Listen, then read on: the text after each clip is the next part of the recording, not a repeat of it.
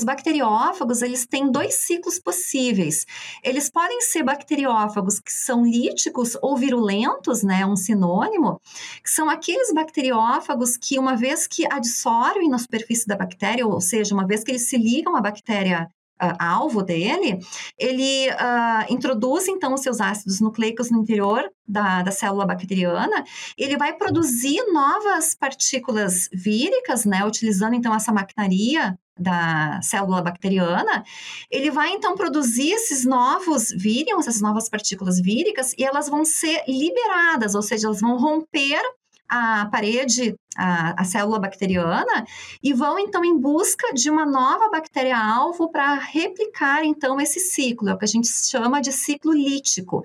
Esses são os bacteriófagos líticos e aqueles que a gente deseja para usar nos produtos voltados então à parte veterinária.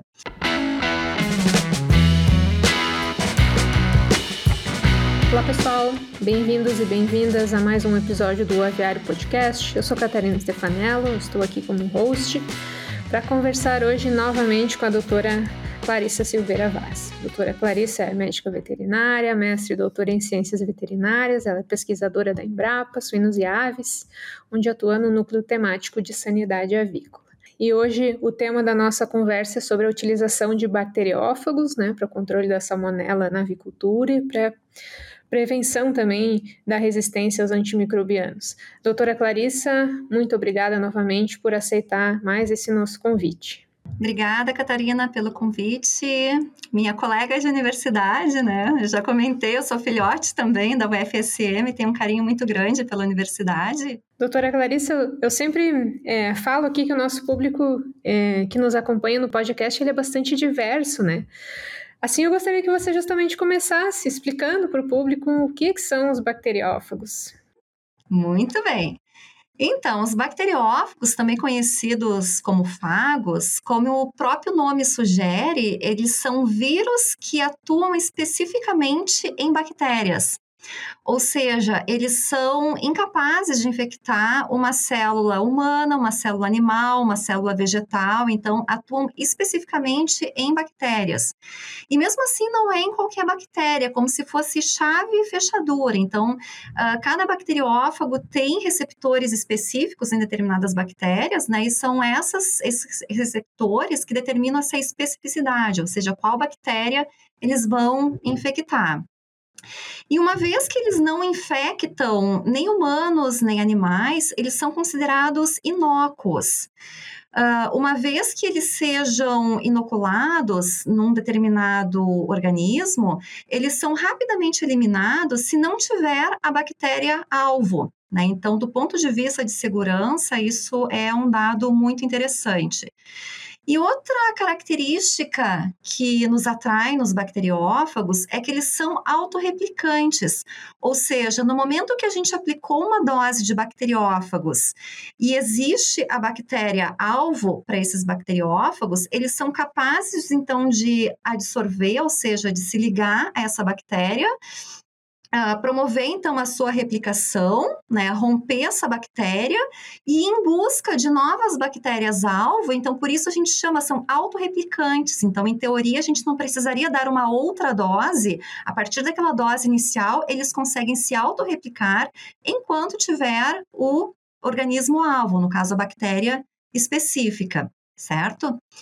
E eu comentei essa, a esse respeito, então, de infecção das bactérias. Então, os bacteriófagos têm esse efeito bactericida, e isso, então, é o que tem chamado a atenção como veterinários, ou seja, como nós podemos utilizá-los como uma ferramenta de controle biológico na área veterinária, mais especificamente na avicultura, que é o nosso tema, né, o objetivo aqui desse nosso canal. É, eu acho que em função disso que você comentou, acho que agora vem a pergunta, né? Bom, mas os bacteriófagos, eles têm algo relacionado com, com resistência aos antimicrobianos? Ótima colocação. Então, voltando um pouquinho à parte de história, a, primeira descrição do, da descoberta né, do, dos bacteriófagos foi ao redor de 1915, lá no leste europeu. E nós, há pouco tempo, comemoramos o primeiro centenário do primeiro uso terapêutico de bacteriófagos, ou seja, o uso especificamente desses vírus para tratar uma infecção bacteriana. Né? Então, explorando esse efeito bactericida deles. Isso aconteceu, então, lá por 1915, 1922, 23, o primeiro uso terapêutico, né? Fazendo, então, 100 anos esse primeiro uso. E logo a seguir, o que, que aconteceu? Ali por 1940, nós começamos a ter o advento dos antimicrobianos. Os antimicrobianos, sem dúvida nenhuma, foram uma solução muito mais efetiva e muito mais escalonável para enfrentar uh, bactérias do que os bacteriófagos. Então, nós entramos numa nova era a partir então do desenvolvimento de antimicrobianos. Né? Então, nesse meio tempo, os bacteriófagos ficaram mais como uma coisa interessante, muito mais na região do leste europeu, né? enquanto que aqui no resto do mundo a gente investiu mais nessa promissora ferramenta que eram então os antimicrobianos. Acontece que muito rapidamente nós começamos a ver o advento do desenvolvimento de resistência aos antimicrobianos. Se a gente for parar para pensar, Catarina, em 50 anos, desde o, o primeiro desenvolvimento de, o primeiro fármaco antimicrobiano. E em 50 anos depois, nós já temos bactérias que são multiresistentes. São o que a gente chama de superbactérias hoje em dia, né? São bactérias virtualmente intratáveis, não tem nenhum antimicrobiano capaz de eliminá-las. Então, 50 anos é um período de tempo muito curto entre o desenvolvimento de um fármaco e o momento em que ele já passa a não ser mais efetivo, ou seja, ele não tem mais utilidade. E ao mesmo tempo, nós temos um desenvolvimento muito lento de novas drogas antimicrobianas, novos fármacos. Existem uma série de produtos que, in vitro, né, em escala de laboratório, eles parecem promissores, mas aí, quando se passa para a escala de teste clínico, eles não são interessantes, ou eles são tóxicos demais para o hospedeiro, ou eles não têm aquele efeito bactericida que se esperava. Então, é nós temos um desenvolvimento muito lento de novos antimicrobianos. Aqueles que nós já, já temos disponíveis, eles estão rapidamente se tornando inefetivos devido então ao surgimento dessas bactérias multiresistentes né, e virtualmente intratáveis. Então, a, a gente vê um cenário futuro bem pouco otimista nesse sentido. A gente prevê que talvez em pouco tempo a gente retorne à era pré-antibióticos, ou seja, a gente passa a não ter mais essa ferramenta que tanto nos ajudou até agora e tem nos ajudado a combater bactérias. Então, em face dessa problemática toda, a Organização Mundial da Saúde criou um plano global para enfrentamento da resistência aos antimicrobianos, né? Visando então com que a gente preserve os fármacos que ainda temos, né? Ao passo em que possamos usar de uma forma mais racional esses antimicrobianos. E como essa, essa é uma tarefa que não é só na parte humana, ela também tem interface na parte animal e no ambiente, então, a Organização Mundial para a Saúde Animal, a antiga OIE, também tem um plano que visa operacionalizar, então, essas ações, né, na parte animal. E aqui no Brasil, isso está sendo efetivado por meio do Ministério da Agricultura, através de um plano de combate à resistência aos antimicrobianos na agropecuária, que é o que nós chamamos de PAN-BR Agro, o PAN-BR Agro, ele tem várias ações, vários objetivos, e talvez o principal deles seja promover esse uso mais consciente dos antimicrobianos na parte animal. Né? Uh, Para que a gente faça esse uso mais consciente, a gente vai passar a precisar de melhorar as nossas condições de produção. A gente aqui está tratando então de animais de produção, especificamente frango de corte. Então, trazendo para nossa área, a gente tem que pensar se nós vamos uh, procurar utilizar menos antimicrobianos, o que, que a gente precisa fazer para isso?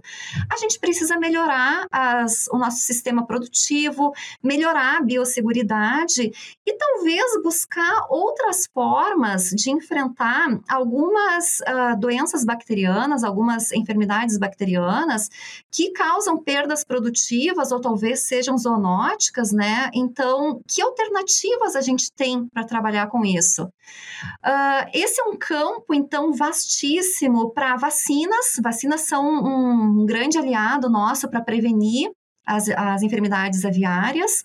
É um campo enorme para probióticos, pré-bióticos, fitogênicos. Aqui entram ah, todos os compostos de origem vegetal, ah, óleos essenciais, ah, um campo vasto também para ácidos orgânicos, e é muito provavelmente onde nós temos um nicho de atuação dos bacteriófagos por causa dessa ação bactericida que a gente comentou no início do nosso papo. Bom, bem contextualizado, né? Eu, eu tenho uma curiosidade, eu acho que o pessoal que nos escuta também, nem, também tem, é, em relação aos resultados que vocês já possuem de uso de bacteriófagos, né? Na área da avicultura, o que, que nós podemos esperar da utilização dos bacteriófagos? Ótimo. Vamos fazer um apanhado, assim, voltar um pouco mais assim ao, ao contexto global, mundial, né, com relação a bacteriófagos. Na parte humana, uh, em 2015, tem um fato que ganhou repercussão em todos os locais, uh, é conhecido entre o pessoal que estuda bacteriófagos como o caso Pearson. Uh, Tom Patterson é um americano, professor da Universidade da Califórnia, e em 2015, ele estava viajando com a esposa e ele contraiu uma infecção bacteriana foi por Acinetobacter e ele voltou aos Estados Unidos então com essa infecção e ela se mostrou muito problemática porque esse Acinetobacter era exatamente aquilo que a gente chama de superbactérias é, é uma bactéria super resistente, uh, não uh, respondia a nenhum dos fármacos, nenhum dos antimicrobianos com que ele estava sendo tratado, e isso em nível hospitalar. Então, a condição de saúde desse paciente, ela foi gradativamente piorando, e a esposa do Tom Pearson é, é uma professora também da mesma universidade, e ela, muito curiosa, começou a pesquisar e ver o que, que podemos fazer, não, não há antibiótico que uh, seja efetivo contra essa bactéria. E ela acabou descobrindo, então, a terapia com bacteriófagos contra esse Acinetobacter. Então, assim, de uma forma totalmente experimental e com anuência, então, do corpo médico, eles entraram em contato com uma universidade no Texas que tinha um banco de bacteriófagos e por meio dessa universidade eles entraram em contato com outras instituições fora dos Estados Unidos que também tinham bancos de bacteriófagos, né, ou seja, uma série de bacteriófagos estocados nos seus freezers. E eles então testaram, eles tinham aquele isolado que estava causando a, a infecção, a sepse no paciente, e testaram então esse isolado contra uma série desses fagos presentes nesses bancos e identificaram bacteriófagos então que eram ativos, muito bons então contra aquela bactéria. Eles formaram então um coquetel com quatro desses fagos e enviaram então para o hospital onde ele estava internado. Então, com anuência médica, porque não era uma, uma terapia aceita ainda para uso em humanos, uh, ele se tornou o primeiro paciente a receber, então, o tratamento uh, via endovenosa de bacteriófagos na América do Norte. E isso, então, criou toda uma curiosidade mundial a respeito do uso desses bacteriófagos como um auxiliar, talvez nessa luta que a gente está enfrentando com relação à resistência aos antimicrobianos. Né? E aí, vindo a tua pergunta, assim, o que, que a gente pode esperar, resultados, o que, que a gente pode ver na área veterinária, mais especificamente na avicultura. Os, os fagos, os bacteriófagos, eles podem substituir o uso terapêutico de antimicrobianos? Muito provavelmente não. É interessante que eles sempre vão ser uma ferramenta que a gente tem ali como uma arma uh, bactericida, né, capaz de atacar uh, bactérias de uma forma uh, um pouco parecida com o que os antimicrobianos fazem, mas substituir o uso terapêutico dos antimicrobianos, provavelmente não.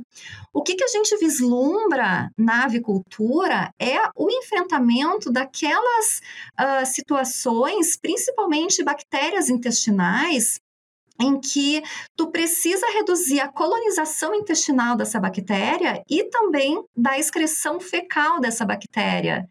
Então, eles caem como uma luva para o enfrentamento de salmoneloses aviárias, que já foi tema aqui do nosso bate-papo nesse canal. Uh, não por coincidência, mundialmente, inclusive no Brasil, há uma série de produtos à base de bacteriófagos voltados então ao enfrentamento de salmoneloses aviárias. É interessante que esses produtos eles são voltados para salmonelas paratíficas, né? Geralmente salmonella enteritidis, tifimurium, alguma daquelas que são uh, não adaptadas às aves, porque as adaptadas salmonella gallinarum e pulorum a gente procura trabalhar trabalhar com a erradicação delas, né? Então a gente não propõe o uso de um produto, seja fármaco ou qualquer outro que seja, para tratar então uma salmonelose por galinarum ou pulorum. Mas para essas paratíficas é uma ferramenta muito promissora, pensando então nessas duas características, é reduzir a colonização intestinal dessas salmonelas na ave e reduzir a excreção fecal. Lembrando que a gente já comentou aqui no episódio anterior, né, o quanto que essas salmonelas paratíficas, enteritidis, tifimurium e suas amigas, são hábeis, né, em serem excretadas uh, pelas fezes, pelas excretas das aves. Então, aí é que a gente observa esse potencial para o uso dos bacteriófagos. Eu queria hum, aproveitar né, todo esse teu conhecimento para perguntar também quais são as características desejáveis de um bacteriófago né, para ser utilizado na área da avicultura, na área veterinária, o que, que ele precisa ter para atender esse objetivo? Excelente. Então, tu falaste muito bem. Ah, não é todo bacteriófago que vai ter potencial para uso, então, ah, na veterinária ou na avicultura ou em qualquer outro campo da, da veterinária. Inicialmente, a gente tem que pensar na característica biológica desses bacteriófagos. Uh, quem é da parte veterinária vai lembrar lá das aulas de microbiologia que os bacteriófagos eles têm dois ciclos possíveis. Eles podem ser bacteriófagos que são líticos ou virulentos, né, um sinônimo, que são aqueles bacteriófagos que uma vez que adsorvem na superfície da bactéria, ou seja, uma vez que eles se ligam à bactéria Uh, alvo dele, ele uh, introduz então os seus ácidos nucleicos no interior da, da célula bacteriana, ele vai produzir novas partículas víricas, né, utilizando então essa maquinaria da célula bacteriana, ele vai então produzir esses novos vírions, essas novas partículas víricas, e elas vão ser liberadas, ou seja, elas vão romper a parede, a, a, célula bacteriana, e vão então em busca de uma nova bactéria-alvo para replicar então esse ciclo, é o que a gente chama de ciclo lítico. Esses são os bacteriófagos líticos e aqueles que a gente deseja para usar nos produtos voltados então à parte veterinária. Tem uma outra categoria de bacteriófagos que a gente chama dos, é, de bacteriófagos Uh, temperados ou os lisogênicos, esses bacteriófagos não são interessantes para esse objetivo que a gente tem, porque o que, que acontece? Eles também são específicos para uma bactéria, então, no momento que eles identificam a bactéria-alvo, eles vão se ligar nessa bactéria e vão penetrar né? Vão colocar então o seu ácido nucleico no interior da bactéria. Só que em vez de eles produzirem novas partículas víricas, romperem a bactéria e darem continuidade a esse ciclo, eles vão então se integrar no genoma da bactéria e vão ficar ali num estado latente. É como se a bactéria fosse então portadora daquele fago no seu genoma.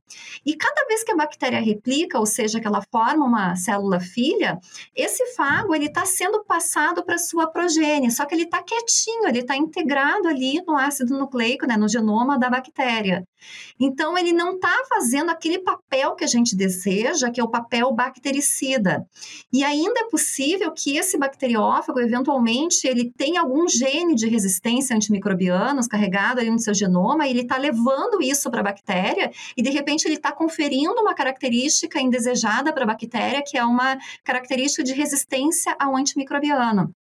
Então, faz parte do controle de qualidade dos produtos uh, que utilizam bacteriófagos é que sejam fagos estritamente líticos como é que a gente define isso? A gente faz uma série de estudos uh, laboratoriais, né, in vitro, para definir, e também nós sequenciamos completamente o genoma desses fagos, né? Então, ali a gente tem certeza de que ele não carrega esses genes que estão envolvidos, então, com a codificação dessas enzimas que levam à integração do genoma da bactéria, que é o que a gente não deseja.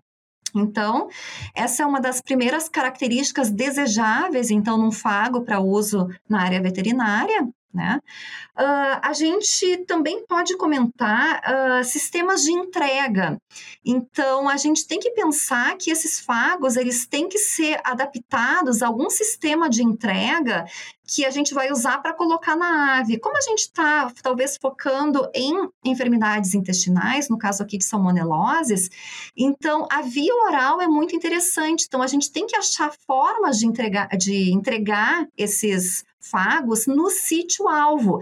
Então, esses fagos, eles precisam resistir a essa passagem, então, ah, pelo papo, pelo estômago, que são ah, ah, áreas, né, são regiões anatômicas da ave que tem um pH naturalmente baixo, então ele tende a reduzir a viabilidade desses fagos e a gente quer que eles cheguem até o intestino, particularmente no seco, que é um local de eleição para colonização das salmonelas na ave, então eles precisam chegar lá viáveis, então a gente precisa achar fagos que sejam capazes de fazer então esse caminho, né, sem perder a sua viabilidade.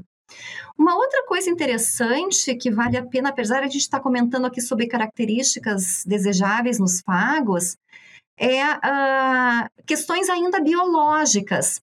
Quando a gente está selecionando um fago para uso na área veterinária, a gente tem que pensar em período de latência. O que, que seria isso? É aquele período que o fago lítico leva para absorver, ou seja, para ligar naquela bactéria-alvo, né? E uh, leva então para entrar nessa bactéria, né? E produzir novas partículas víricas. Então, quanto mais curto for esse tempo, melhor. Por quê? Porque o fago ele vai ser mais eficiente e ele vai deixar menos tempo para que a bactéria se adapte e desenvolva mecanismos uh, de evadir desse ataque dos fagos. Tá? Além desse curto período de latência, a gente deseja também que o fago seja capaz de produzir um grande número de partículas víricas dentro dessa célula infectada. Nós testamos, existem diferentes fagos, então cada vez que a gente testa, a gente nota assim que cada fago tem o seu comportamento, tem um período de latência que pode ser mais curto, maior, eles diferem entre si nessas características, assim como no número de partículas que eles são capazes de produzir produzir dentro dessa célula infectada. Então, idealmente, esse bacteriófago precisa ter uma produção grande de partículas víricas né, dentro dessa célula infectada. A gente comentou a respeito de resistência a antimicrobianos. Da onde vem essa resistência? É uma característica normal das bactérias, isso é algo que está lá na natureza delas. Elas têm essa resiliência, essa capacidade de se adaptar frente a um desafio, né, e desenvolver então mecanismos que as protegem, ou seja, as tornam um, refratárias, no caso, a um antimicrobiano. Então, aqui com os fagos, a gente procura então dar um mínimo de chance também para essas bactérias para desenvolverem essa habilidade de procurar evadir também dessa ação dos bacteriófagos. Então, idealmente, o fago que a gente usa no produto, ele tem um período curto de latência e produz muitas partículas fágicas dentro dessa bactéria infectada. Então, são características que a gente procura selecionar até ter um produto que seja promissor para a gente testar, então, uh, em vivo, né, nos animais. É, eu achei bem interessante, acho que o ponto mais interessante, assim, para mim, escutando agora, foi ver a forma como eles atuam mesmo, né? É, eu gostaria que você comentasse também sobre limitações, né, que provavelmente existam, né, do uso de bacteriófagos e, e as decisões futuras é, que ainda precisam ser tomadas em caso, né? Perfeito, boa colocação. Então, quando a gente pensa em bacteriófagos para controle biológico, para uso na avicultura, a gente tende sempre a fazer a comparação com o fármaco, né, com o antimicrobiano. E aí a gente pensa em farmacocinética e farmacodinâmica. Ou seja, isso é muito difícil de predizer para bacteriófagos, porque diferente de um antimicrobiano, que é uma molécula quimicamente definida, a gente sabe, consegue estabelecer muito bem o quanto que a gente precisa administrar daquele produto para que ele atinja o sítio alvo, né, no hospedeiro no caso no animal que está sendo tratado, e em quanto que daquele produto é necessário, então, para inativar aquela bactéria. Quando a gente fala em bacteriófagos, isso não é exatamente proporcional. Por quê? Porque eles são estruturas biológicas e eles replicam numa bactéria.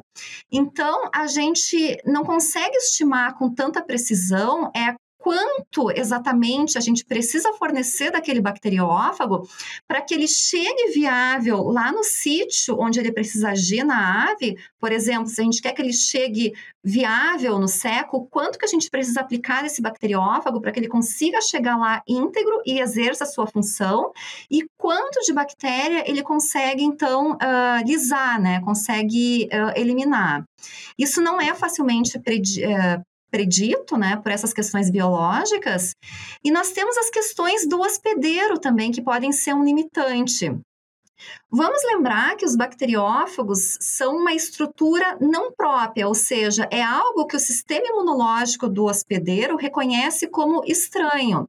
Então, a tendência do organismo hospedeiro é montar uma resposta imunológica, ou seja, formar anticorpos que podem então atacar esses bacteriófagos. Então, isso é possível. Existe uma série de estudos e, de certa forma, alguns resultados são controversos. Tem alguns pesquisadores que mostram que essa eventual produção de anticorpos contra esses bacteriófagos que estão sendo usados, então, para reduzir uma determinada bactéria no uh, animal, né, no organismo hospedeiro, eles não teriam tanto efeito sobre a ação desses bacteriófagos. Outros estudos falam que sim, que talvez tenha algum efeito, mas é sempre importante importante considerar, então, essa possível formação de uma resposta do hospedeiro contra os bacteriófagos que a gente está aplicando, então, de uma forma uh, auxiliar ali no animal para controlar uma bactéria. Nós comentamos brevemente sobre a habilidade das bactérias de desenvolverem resistência a antimicrobianos. Mas essa habilidade é algo resiliente delas, então elas conseguem se adaptar a diferentes uh, ambientes, elas desenvolvem mecanismos de se adaptar a situações adversas. E isso também se aplica aos bacteriófagos. Ou seja, as bactérias conseguem desenvolver mecanismos que as protegem da ação dos bacteriófagos. Existem diferentes maneiras para isso. Pode ser por mutação, então, por meio de mutação, elas podem modificar o receptor que elas têm super, na superfície, que é um dos receptores que o bacteriófago reconhece, que permite, então, a sua ligação e a penetração na célula bacteriana. Então, é possível que elas modifiquem esse receptor. É possível que elas criem uma barreira protetora, né? Por exemplo, ampliem a formação de cápsula, que dificulta então a adesão desse bacteriófago ao receptor. Então, elas têm mecanismos muito sofisticados de uh, reagir contra esse ataque dos bacteriófagos. Então, a gente precisa considerar que sim, é possível que elas desenvolvam resistência aos bacteriófagos, por isso que o uso deles deve ser algo algo também pensado, não pode ser um uso indiscriminado. Cada fabricante vai ter ali a sua recomendação, ele conhece a biologia dos fagos que estão ali naquele produto, então ele sabe qual é a recomendação, em qual período aplicar nos frangos, por qual, quanto tempo, em que momento. Então, tudo isso é procurando a melhor eficiência do tratamento, né? E procurando, então, não dar chance para que essas bactérias desenvolvam, então, essas habilidades de uh, evadir, então, desse tratamento, né? De aprenderem, então, a se protegerem desses bacteriófagos. Um, um outro dado interessante uh, a gente, quando está trabalhando com bactérias gram-negativas, que é o caso de salmonelas, as bactérias gram-negativas, elas têm uma camada externa, uma parede celular muito rica em lipopolissacarídeos, os LPS.